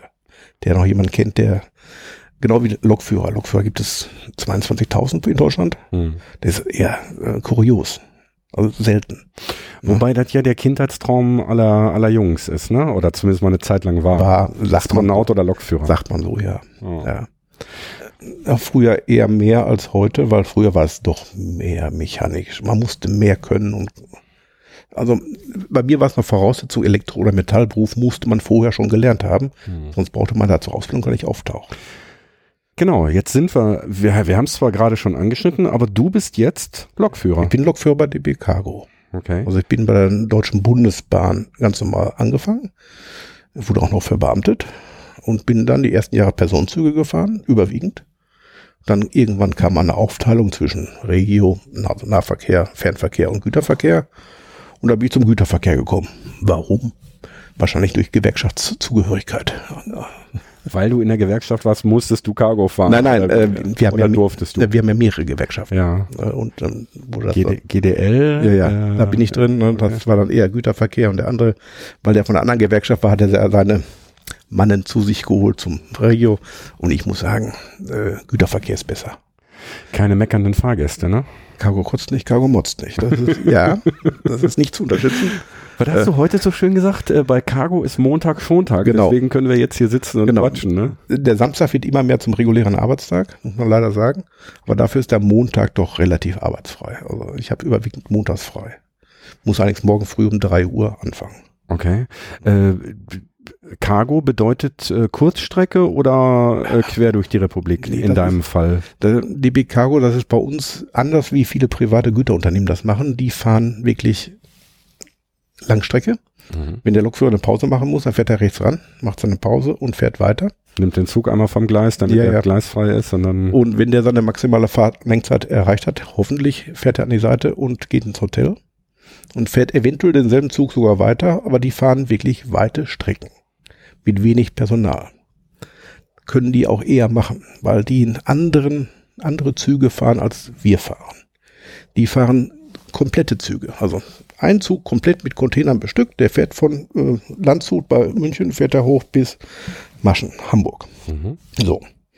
Zwischendurch wechseln die einmal. Auf halber Strecke, Kassel oder so. Dann wechseln die Personal und er fährt weiter. Das machen wir anders. Wir fahren sehr viele Einzelwagenverkehre. Also ein Wagen wird von der Firma geholt, ein anderer Wagen wird von der Firma geholt, dann werden die in einem kleinen Bahnhof zusammenrangiert, dann gehen die zum größeren Satellitenbahnhof, dann werden die Güterzüge zusammengebaut, dann kommt ein Lokführer, der lockt davor, fährt den Zug zum nächsten Bahnhof, der dann vielleicht 200, 300 Kilometer entfernt ist, da wird der Zug wieder zerlegt und eventuell den Kunden wieder zugestellt oder andere Züge wieder umgestellt. Das ist natürlich sehr personalintensiv und nicht sehr viel Gewinn bringt. Hm. Deswegen hat die DB das noch behalten. Das macht mich kein anderer. Ja, aber das ist unser Hauptgeschäft. Hm. Und deswegen fahren wir, weil wir andere Tarifverträge auch haben, ich muss immer am Ende der Schicht wieder immer am Heimatort Feierabend haben. Hm. Das heißt, dass wir so maximal Entfernung von 250 Kilometern fahren. Fährst du ab und zu noch Kohle? Ja, Kohle kommt regelmäßig vor. Nur, wo kommt die her? Das also, wäre jetzt die nächste Frage gewesen. Also wir Darauf wollte ich ja hinaus. Ja, ja, die kommt äh, dann äh, Rotterdam kommt Kohle. Ja. Oder auch von Maschen, also Hamburg, Hamburger Hafen kommt Kohle. Und äh, man muss auch dazu sagen, dass sehr viele Kohlekraftwerke hier zumachen werden. Wir haben hier in der Nachbarschaft ein großes, der hat drei Kohleblöcke. In Hamm. Stockholm ist das. Äh, genau, Wittenstockholm. Genau. genau, Gersteinwerk, das wird jetzt in zwei Jahren dicht gemacht. Mhm. In Hamm, da ist auch eins, naja, haben sie versucht zu bauen, hat auch nicht geklappt. Kohlekraftwerk. Das andere hat auch nicht geklappt, ne? Der THTR. Nee, der war auch nicht so gut. Ähm, in Datteln steht ein nagelneues Kraftwerk. Was noch nie gelaufen genau, ist. Genau, ne? Ich sag mal, Kohlekraftwerke macht auch nicht mehr so viel Sinn hier. Ne? Ja. Ja, man weiß es nicht. Wir sind immer noch Industrieland. Und wenn der Wind nicht weht und die Sonne nicht scheint, wir können die Industrie ja nicht abschalten. Nee, das ist richtig. Ja. Also das wird auch noch die, ich denke, das wird eine der ganz großen Herausforderungen der nächsten Jahre und Jahrzehnte werden, mhm. ähm, die diese Energiewende zu schaffen, äh, die mit Sicherheit sinnvoll ist, machen wir uns nichts vor. Ähm, äh, Klimawandel, wir erleben, ist meine persönliche Meinung, ohne dass ich davon Ahnung habe, wir erleben ihn gerade in den letzten drei Wochen. Für mich sind das Ausläufer des Klimawandels. Da kann Trump sagen, was er will. Aber ähm, ja. wie, wie, das alles zu lösen ist, ähm, dazu ist mein mein Wissen viel zu wenig, da sollen sich andere Leute den Kopf drüber machen. Wenn man jetzt mal von Elektromobilität bei Autos redet, was ja jetzt immer mehr, ich schätze mal, ähm, Benzinverbrennung oder Dieselverbrennung wird in den nächsten 20 Jahren immer weniger werden. Das hoffe ich mal. Dann brauchen wir Akkus und die Akkus müssen befüllt werden. Womit? Strom. Und wo soll der Strom herkommen? Braunkohle ist, glaube ich, das Schlechteste, was wir Das ist das Allerschlechteste, ja. Dann lieber Steinkohle. Lass uns ein Bergwerk aufmachen. Ja. Lass uns nach Kohle graben. In, äh, in Wales hat man das ja teilweise wieder gemacht, aber gut, die arbeiten dann mit sehr viel, wenigen Kollegen dann, wo man dann Steinkohlebergwerke wieder aufgemacht hat. Hm. Äh, USA, wo man teilweise nicht äh, im Tagebau, sondern oberflächennah Kohle abbauen kann wo man dann direkt mit dem LKW ins Bergwerk reinfahren kann, ist das auch einfacher. Hm. Oder in China, wo man dann eher dann auf Sicherheit verzichtet oder sich niedrigere äh, Sicherheitskonzepte fährt, um billig zu sein am Weltmarkt. Weiß ich nicht. Ja, habe ich ja auch schon ein paar Mal drüber philosophiert, dass äh, ich durchaus damit rechne und also das ist eine Sache, das habe ich schon vor 20 Jahren oder 30 Jahren gesagt, ähm, ohne dass ich da einen Einblick habe, aber meine Befürchtung ist halt, sobald du hier die letzte Tonne Kohle rausgeholt hast, äh, wird der Chinese sagen, Moment mal, jetzt haben die da gar keine eigene Kohle mehr. Jetzt äh, wollen wir doch mal gucken, zu welchem Preis die bereit sind, die Kohle zu kaufen. Also ich glaube, dass, dass auch der, der, der Weltmarktpreis für oder der, der Preis für Importkohle definitiv steigen wird. Steigen oder auch nur stark schwanken. Ja, ja. Aber wir sind immer noch äh, Weltmarktführer in Braunkohle. Wir sind weltweit der größte Braunkohle ähm, äh, Verbraucher und auch äh, Erzeuger der Welt. Ja, das weiß ich nicht. Zweiter Platz hat China. Okay, ich hätte jetzt gesagt, Australien ist braun, da noch. Braun, Braunkohle. So, okay. Ne? Die großen Reviere beim Rhein und in der Lausitz, ne? die haben ja noch erhebliche Mengen an Braunkohle da. Das ist richtig, aber ich hätte jetzt gesagt, es gäbe, gäbe weltweit irgendwie noch größere Reviere, weil Deutschland ja im, im, im Weltmaßstab als, als Land auch noch relativ klein ist. Ne? Ja, aber Braunkohle ist nicht so energiedicht. Deswegen nimmt man lieber Steinkohle, weil Braunkohle ja nichts. Ne. Ach so, du meinst, alles klar, jetzt habe ich's. Ich dachte, du meinst, dass, dass wir weltweit am meisten fördern. Braunkohle, ja. Aber nicht, weil die anderen es nicht haben, sondern weil die lieber Steinkohle fördern, weil die energiereicher ist. Ja. Jetzt habe ich es. Okay. Als, als ja, eigener ja. Rohstoff, die DDR war ja damals darauf angewiesen, als Energieträger, als einzigen, einzigen Energie, eigenen Energieträger. Öl haben wir zu wenig, dass sich das überhaupt lohnen würde. Gas auch. Diskussion mit dem Fracking ist schwer. Die Grünen sind ja der Meinung, dass die Kühe dann tot vom Himmel fallen werden, wenn wir hier Fracking-Gas äh, fördern. Das ist anders wie in den USA. Wie gesagt, die machen das oberflächennah. Wir machen das dann sehr tief, ne? 1000 Meter plus, ja. ne, bis das nach oben kommt. Das einzige, was valide Argument, was ich gelten lassen könnte, wäre, dass die Industrie sich die Gewinne einsteckt und die Folgekosten den Steuerzahler wieder überlässt. Mhm. Wie das bei der Atomkraft gerade schön zu ja, sehen ist. Wie es bei der Atomkraft ist. Ja, ja ne? In Ahaus liegt das. Unser THTR, Thorium-Hochtemperaturreaktor mit Graphitkügelchen, die liegen jetzt alle in Ahaus in den Castorwäldern, ja. oberirdisch. Ja, und warten da. Warten da auf das Ende ihrer ja. Tage. Ja, das und das ist verdammt lange, ne? Ja, ja, das ist eine andere Technologie, ist auch keine Technologie, die nicht funktioniert hätte. Ist auch eine zukunftsgewandte Technologie, das, was sie hatten. Aber das war eben nur ein Forschungsreaktor, der dann auch noch in Verruf geriet, aber 86 mit dem Tschernobyl-Unglück auch noch gleichzeitig nach dem Motto, wir haben eh eine erhöhte Umweltstrahlung, da können wir hier mal ein bisschen mit Gas spülen mhm. und das noch draußen lassen. Äh, macht keine gute. Das macht keine gute Presse, das stimmt. Ja, ja wir waren kurz vorher, kurz vor Tschernobyl waren wir äh, mit der Berufsschule im, im THT, mhm. ja. Und da lagen dann diese, ich sag mal so Tennisballgroßen mhm. äh, silbernen Kügelchen in so einer in so einem Glasdingsi und angeblich sollte da sogar Brennstoff drin gewesen sein. Das glaube ich zwar nicht, weil da war nur so ein ganz dünnes, äh, ganz dünnes Plastik äh, mhm. oder so ein, so, ein, so ein ganz dünner Glasbehälter drumrum. Das reicht. Ja? Ja, ja, weil ähm, auch Natururan ist nicht sehr stark strahlend. Man darf das nicht über. Das Uran ist ja nicht stark strahlend. Erst wenn es im Reaktor war, ist es ja aktiviert worden. Also durch diese Strahlung. Und danach ist das nicht so lustig. Danach nimmst du das Ding auch nicht mehr so lange in der Hand. Ja. Also so Brennstäbe kannst du so nehmen, frische Brennstäbe kann man so nehmen. Wir, wir fahren ja auch Uranzüge. Da ist mal das Nuklearzeichen drauf. Die Grünen im, im Münster Hauptbahnhof hat mich irgendeiner fotografiert. Ich stand hier in der Zeitung. Nukleartransport durch Münster Hauptbahnhof. Ja, stimmt schon. Wenn das Ding ausläuft, ist die Strahlung dein geringstes Problem. Das ist Uranhexafluorid. Hm. Also Fluor, das ist hochgradig ätzend, das Zeugs. Hm. Da bist du tot, bevor du von der Strahlung überhaupt was gemerkt haben könntest. Ne? Weil wir ja selber äh, durch Uran, äh, wir haben ja diese äh, Zentrifugen, ja. Gaszentrifugen, wo sie im Iran immer am Schreien sind, die haben wir ja hier in Lingen auch stehen. Wir reichern ja selber Uran an in Deutschland. Weiß ich auch was kennst du? Natururan ähm, kannst du nicht ins Re in den Reaktor packen, mhm. weil du hast zwei Isotope drin, Uran 36, Uran 35, 235 und du musst das anreichen. Das ist chemisch dasselbe Element. Mhm. Das eine ist Uran, das andere auch. Das andere ist minimal leichter. Mhm. Und das ist was, machst es gasförmig, zentrifugierst das. Das minimal leichte ist innen, das andere ist außen. Dann hast du viele Zentrifugen und drehst die sehr schnell und dann äh, für einen Reaktor brauchst du, glaube ich, so dreieinhalb, viereinhalb Prozent. Mhm. 2,35, für eine Bombe brauchst du 90 plus. Okay. Muss ja lass, uns nicht über, lass uns nicht über Bomben reden. Das hatte ich in der letzten Folge. Da war die Dalbusch-Bombe das Thema. Ja, ja. Äh, nicht, dass wir hinterher noch die, ja. die NSA hier ja. auf dem, dass ja, die uns auf dem Unter Tage wird auch viel gesprengt, aber mit relativ harmlosen Sprengstoffen. Ne? Deswegen, war ja auch immer so eine Sache, warum darf der Schießmeister, warum haben die so ein Schienenfahrrad? Bei uns hatten die so ein Schienenfahrrad. Mhm.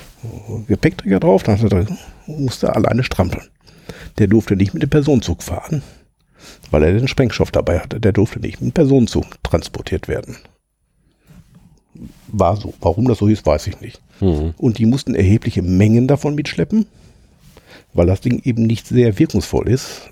Weil wenn gesprengt wird, willst du keine Explosions Flamme haben, die eine Zündfähigkeit hat ja, im Gas. Du willst nur den Druck haben. Ne? Genau. Deswegen muss er erhebliche Mengen davon nehmen. Ne? Hm. Mit dem Streckenvortrieb mit äh, Sprengen musst du sehr viele Löcher bohren. Äh, wenn du keine Bohrmaschine hast, also eine komplette Bohrmaschine und das noch mit Hand machen musst und die ganzen alten Leute dann hier ihre ganzen Ellenbogen kaputt, die Gelenke kaputt haben. Pressluftschäden hatten früher die alten Leute alle. Entweder vom Abbauhammer oder von der Bohrmaschine. Ja. Ne? Und das ist heute alles eher mechanisiert. Ne? Ja, ich habe ja auch noch bei meinem Besuch auf äh, Zeche Nachtigall durfte ich ja an der Ortsbrust, die es dort gibt, äh, durfte ich ja mit der großen Pressluftbohrmaschine mal so eine Minute bohren. Der WDR hat es ja dann auch gefilmt und ich habe mhm. nach der Minute schon gedacht, ich meine, ich bin jetzt im Vergleich zu dir ein, ein Hemd, äh, aber äh, mir hat diese Minute gereicht und wenn ich dann überlege, so was eine ganze Schicht lang zu machen, also das äh, ist schon ist schon heftig. Und es, es gab aber dann, äh, das meintest du jetzt, glaube ich, es gab diese Bohrwagen, ne, wo ja, dann eben genau. halt auf einem auf einem Schienenfahrzeug vorne mhm. eine Bohrmaschine drauf montiert war ja. und dann wurde Hydraulikdruck wurde die, mhm. das der Vortrieb oder der Druck, mhm. der auf den Bohrer gegeben wurde, der sich dann gedreht hat, wurde eben halt über, über Hydraulikzylinder. Äh, man musste auch genauer bohren. Wenn man mit Sprengstoff den Vortrieb macht, muss man ja viele Löcher bohren. Auch der Sprengstoff wird ja auch zeitintervallmäßig gezündet. Ja. Da sind ja Zündverzögerungen drin im Millisekundenbereich. Dass die, sagen wir, erst einen Kern rausspringen und dann die äußeren Sachen nach innen fallen lassen. Das ist genauso wie beim Häuser springen, dass die sich vorher überlegen müssen, wie der Sprengplan aussieht. Mhm.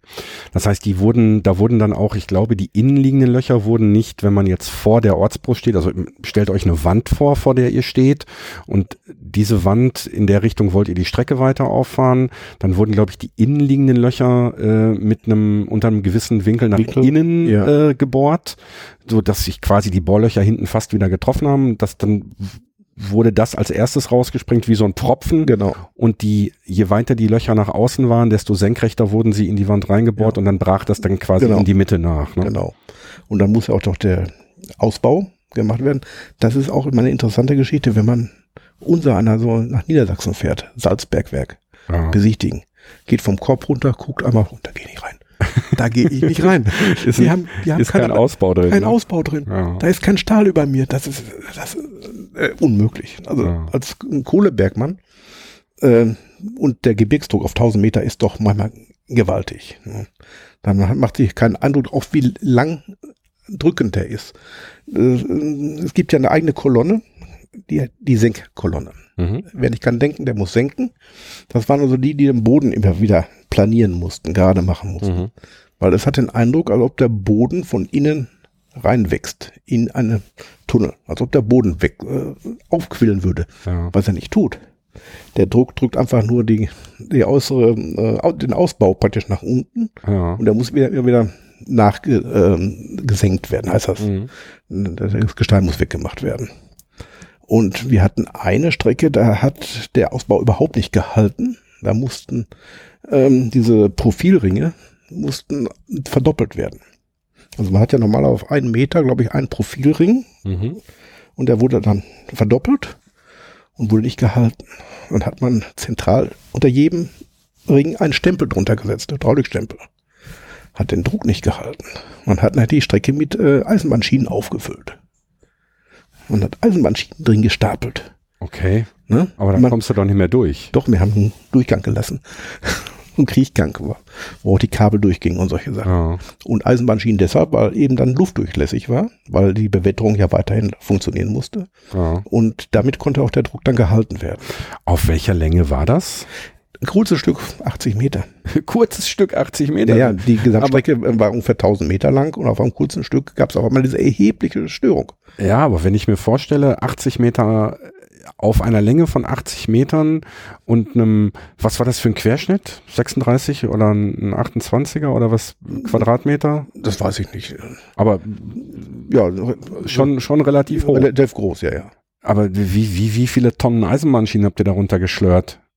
Und vor allen Dingen, die musst du ja auch da runterkriegen. Ja, ja, die musst du gestapelt ne, werden. Da nimmst du ja auch keine, was hat so eine, was hat so eine klassische Schiene ich über Tage, eine UIC 60, ich, die haben glaube ich 60 Meter oder was am Stück. Ja, die wurden kleiner geschnitten. Und ja, die kriegst du ja auch nicht da runter. Ja, ne? ja die muss du alles haben. Mann. Ja, ja, das ist, das ist auch das Problem des ähm, Steinkohlebergbaus in Europa. Es ist teuer. Es ist mhm. erheblich teuer. Auch wenn du durch die Mechanisierung mittlerweile sehr viel Personal abbauen kannst.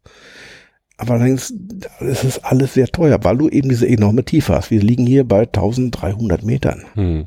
Der Radbot äh, waren jetzt bei 1100 Metern. Und die neuen Schächte sind auf 1300 Meter abgetäuft worden. Und auch die Temperaturen sind da. Du musst also einen erheblichen Kühlaufwand leisten, um die Frischluft zu kühlen. Aber ich glaube, auf Bergkamen, die hatten eine Kühlanlage. Bali war ja noch tiefer, Monopol war noch tiefer runter. Kohle gibt's hier noch genug, aber der technische Aufwand wäre doch so erheblich hoch, dass es dann praktisch unbezahlbar macht. Mhm. Solange der Weltmarktpreis noch so ist. Ja, das wird dann die Zukunft bringen, ob wir hier irgendwann nochmal wieder Zechen aufmachen. Nee, ne? nee, nee, nee, nee. Meinst du nicht? Nein, nein. Kannst du auch nicht mehr. Du kannst diese Zeche nicht nein, mehr aufmachen. Nein, nein. Ah, du meinst nee, neues Bergwerk. Genau, ich meinte neue Bergwerke nee, abteufeln. Nee, glaube ich nicht dran. Da glaube ich nicht dran. Kohlebergbau nicht mehr. Ähm, äh, die Grünen gehen nicht mehr weg. Ja, gut, ich sag mal, ich sag mal, ohne jetzt hier einen Politik-Podcast draus genau. zu machen, äh, nein, da, gibt's, da gibt's andere, die ich viel lieber loswerden würde. Ja, aber, aber nein, äh, was ich damit meine, ist, dass die Akzeptanz in der Bevölkerung natürlich nicht mehr da ist. Ich glaube nicht, dass die Akzeptanz in der Bevölkerung, weil du kannst das nicht im Ruhrgebiet machen, du musst ja aber dann nach Norden gehen. Hm. Und wenn du mit der Eisenbahn oder mit dem Kanal fährst, wir sind jetzt letzte Woche mit dem Schiff gefahren, im Kanal, der Kanal und die Flüsse bleiben auf selber Höhe. Das Bergsenkungsgebiet senkt sich. Hm. Und der Kanal fließt ja nicht berg runter und der andere Seite wieder hoch. Das heißt, du musst die Wände ja immer höher machen. Und wenn du dann die Häuser siehst, du fährst im Kanal und siehst die Dächer der Häuser. Die waren früher mal, war der Kanal unterhalb der Eingangstür und heute Mhm. ist er oberhalb des Daches. Hm. Das sind Ewigkeitskosten. Die irgendwann mal musst du ja mehr Energie aufwenden, um das Wasser aus diesen Gebieten zu pumpen, als was du schon an Steinkohle hier. ja. Ne? Das, oder wir haben ein großes Naherholungsgebiet demnächst hier im Ruhrgebiet, weiß ich nicht. Ne? Ähm, ja, ich gebe dir, ich gebe dir für den Moment gebe ich dir recht. Ich gebe dir recht, dass es sich, dass es jetzt in der, in, in, also heute mit Sicherheit nicht lohnen würde, Kohle abzubauen. Ja, nicht um sie zu verbrennen. Das ist auf genau, das kommt noch dazu, nicht um sie zu verbrennen. Aber ich weiß nicht, was in 10, 20, 30 Jahren ist. Ich glaube, ob 10, nicht- 20 Jahre, das ist, glaube ich, noch zu gering gesagt. Oder selbst 50 Jahre. Ja, 50 Jahre. Also ich glaube, ich kann mir nicht vorstellen, dass nicht irgendwann irgendjemand auf die Idee kommt und sagt, Mensch, jetzt bräuchten wir bräuchten Kohle, wo kriegen wir die jetzt her? Und dann hören die diesen Podcast und wissen, äh, dass hier nördlich von Hamm ja, also noch Kohle liegt. Nein, die wissen nördlich- natürlich, dass ja, da. Kohle liegt. Ja. Und die wissen auch, dass die tiefer liegt. Und ob dann irgendwann tatsächlich mal nochmal wirklich Untertage Bergbau betrieben wird oder ob es irgendwie ein System gibt, äh, die Kohle Untertage zu vergasen und äh, nach oben zu bringen, in welcher Form auch immer. Da gab es mal irgendwann äh, so, ein, so ein Ding mit Bakterien, da haben sie Bakterienuntertage, die dann die Kohle zerlegt haben. Äh, weiß ich nicht. Ja, dieses Fracking wäre ja jetzt der erste Anfang. Da würde man das Methangas, was in der Kohle gebunden ist, ja praktisch frei machen Ja. und nach oben holen. Siehst ja, das wird in Deutschland verboten.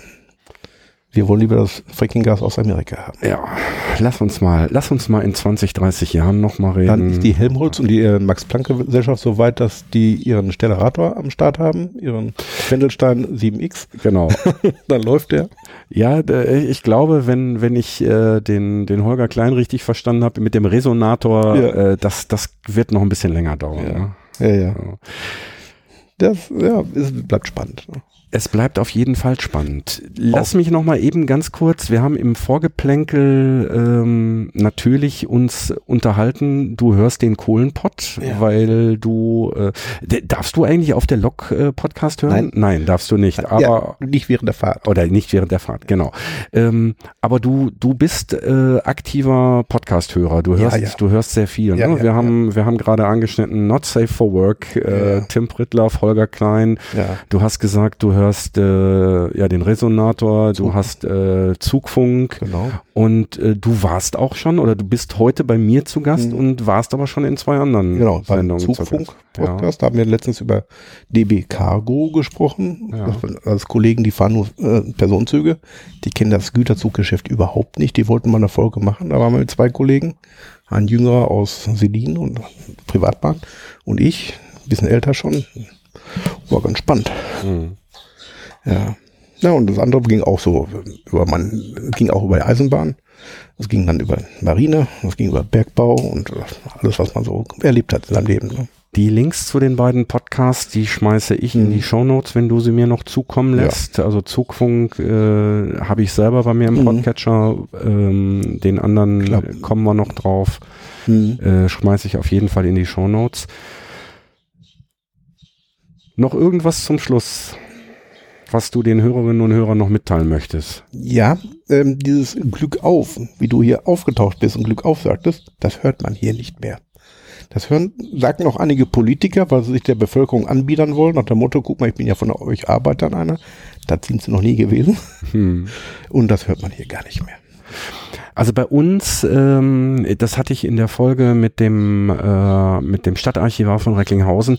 Bei uns hat es eine Renaissance und nicht nur ähm, nicht nur bei Politikern, sondern äh, im, im es, es nimmt wieder Einzug in die Alltagssprache. Mit Sicherheit aufgrund der Tatsache, dass dieses Jahr der Bergbau endet, äh, mit Sicherheit äh, bei uns sind die Zechen noch ein bisschen näher als hier bei euch. Ähm, und sie laufen ja auch zum Teil noch. Mhm. Also auf AV mhm. noch Wasserhaltung in Mal, mhm. Prosper Haniel äh, noch aktiv.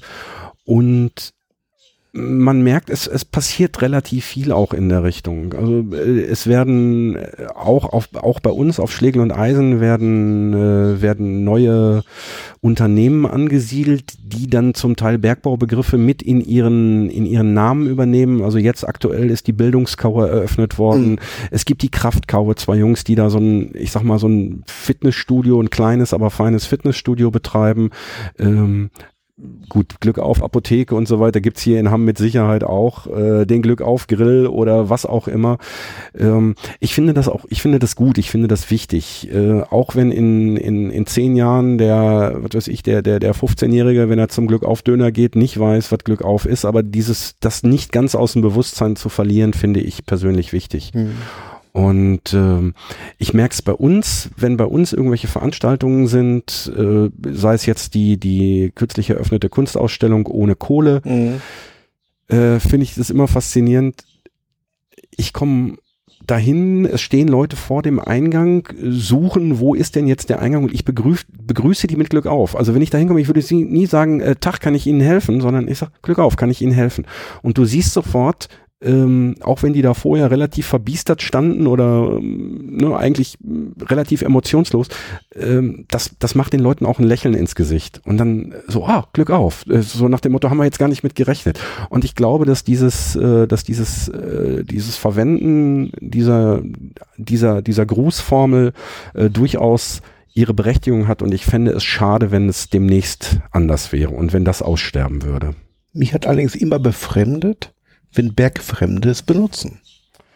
Das muss ja so unter Tage, klar, auf, ja. war der normale Gruß. Es hat mich immer befremdet, wenn Bergfremde das benutzen. Warum? Weil das nicht der tägliche Gruß der Leute ist. ist nicht das äh, Grüß Gott.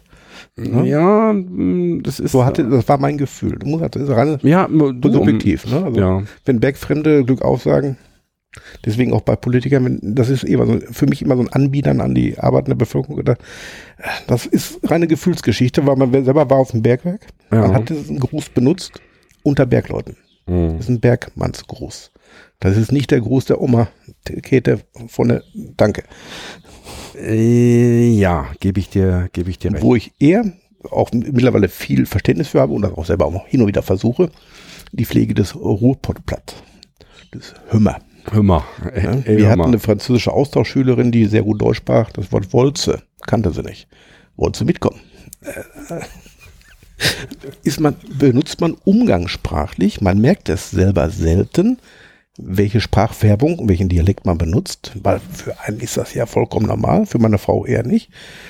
Ähm, ja, und dann merkt man hin und wieder, auch als Lokführer kommt man ja durch die Gegend, dann trifft man einen bayerischen Kollegen, der guckt dann auch an. Hm. Genau wie ich ihn angucke. Ne? Ja. Aber diese, auch diese Förderung, auch diese Bezugnahme und das Stolzsein auf dieses Ruhrgebiet, dieses Ruhrgebietsgefühl.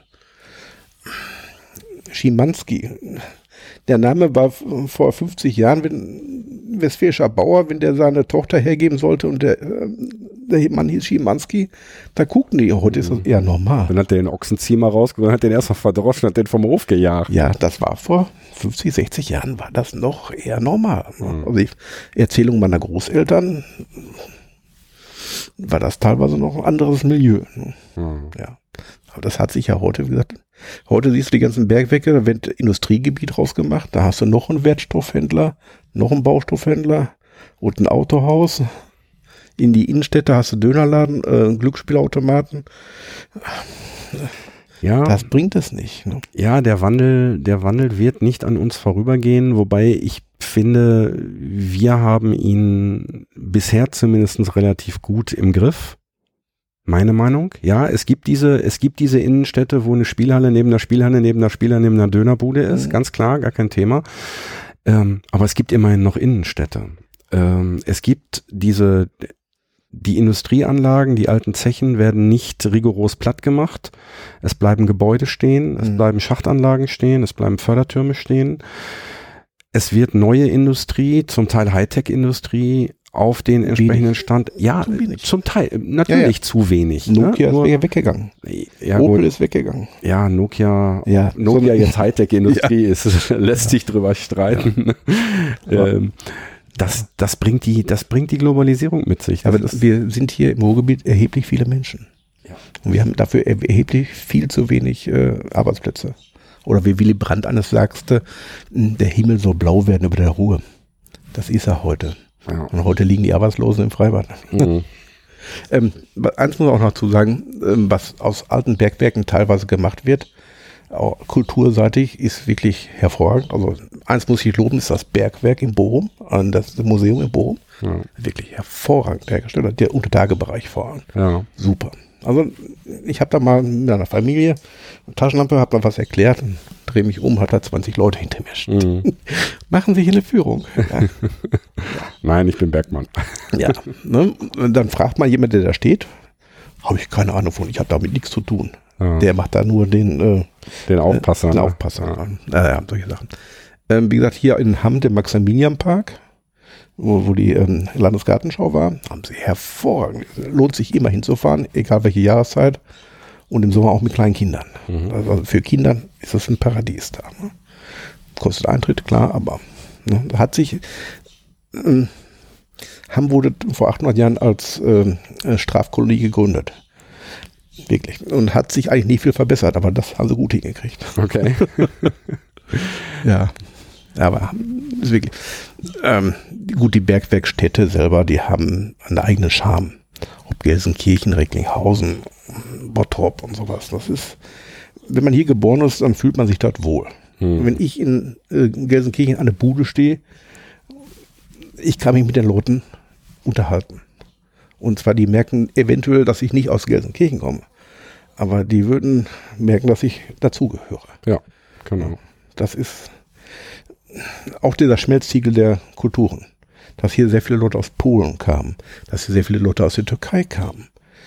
Ähm, genau wie der Name Schimanski heute kein Problem mehr ist, wird in 40, 50 Jahren hoffentlich der Name Chavusoglu auch kein Problem mehr sein. Oder Ösil.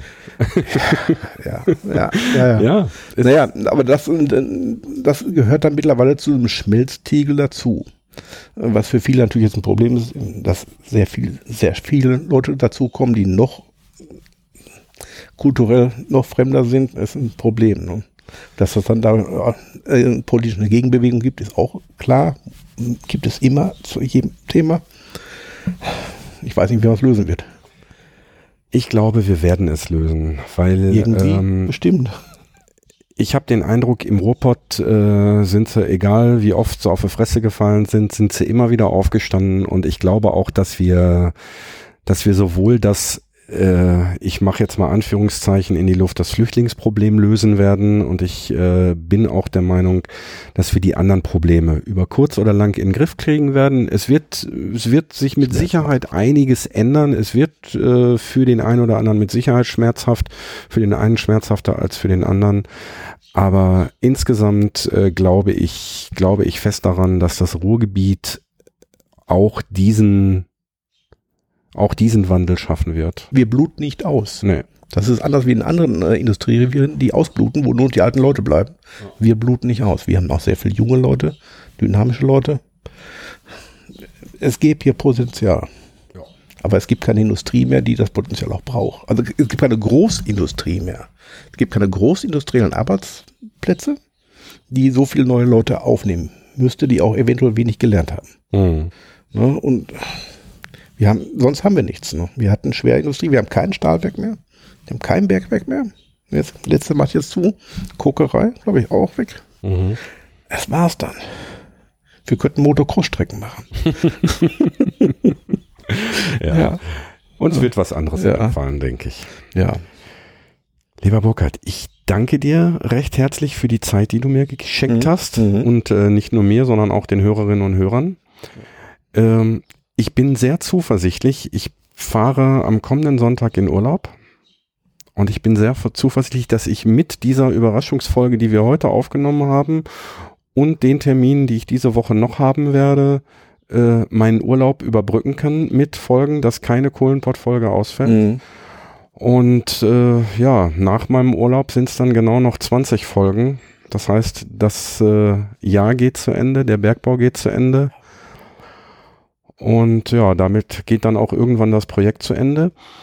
Ich habe es schon ein paar Mal in den Folgen erwähnt, noch nicht in jeder. Wir werden uns, hoffe ich zumindest, dieses Jahr nochmal sehen, nämlich wenn ich äh, quasi die große teilnehmenden Party im, äh, auf der Schachtanlage Schlegel und Eisen mache. Das Datum steht immer noch nicht fest. Da muss ich noch mal gucken, mhm. weil ich mich irgendwo dazwischen quetschen will, weil die Kaue äh, entsprechend gut gebucht ist zurzeit.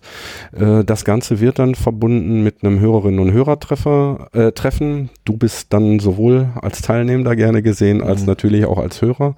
Deine Frau darfst du natürlich gerne mitbringen und äh, ja, auch wenn du gerade gesagt hast, äh, dass man nicht Glück aufsagen darf, wenn man nicht, Doch, wenn man äh, nicht im Werk, also mittlerweile, also ja. ich war mehrfach unter Tage, ich habe sogar unter Tage gearbeitet in, in meiner Lehre als Maurer, wenn mhm. auch nur. Und ich denke mal, äh, dass ich mir durch das Projekt auch dieses Recht er, erarbeitet habe, äh, ja. weiterhin Glück aufsagen zu dürfen. Ja. Und äh, ja, ich sag vielen lieben Dank ja, und sage zum Schluss Glück auf Burkhardt. Glück auf. Ey, Kumpel, für heute Schicht am Schacht.